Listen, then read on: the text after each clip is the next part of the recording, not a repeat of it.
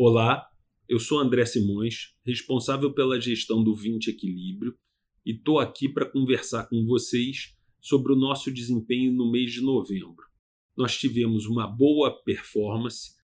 Do ponto de vista macroeconômico, no cenário internacional, nós destacamos a eleição americana e a descoberta de várias vacinas contra o coronavírus. Isso criou um ambiente muito propício para os ativos de risco, principalmente os mercados emergentes. No Brasil, a gente segue observando uma inflação pressionada. O IPCA divulgado mais uma vez surpreendeu para cima.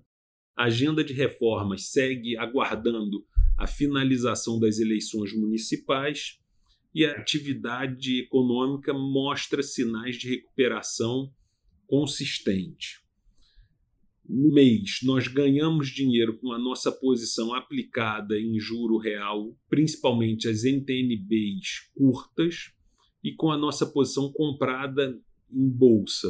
Nossa carteira de dividendos teve uma boa performance, principalmente as empresas dos setores elétrico, saneamento, energia e commodities.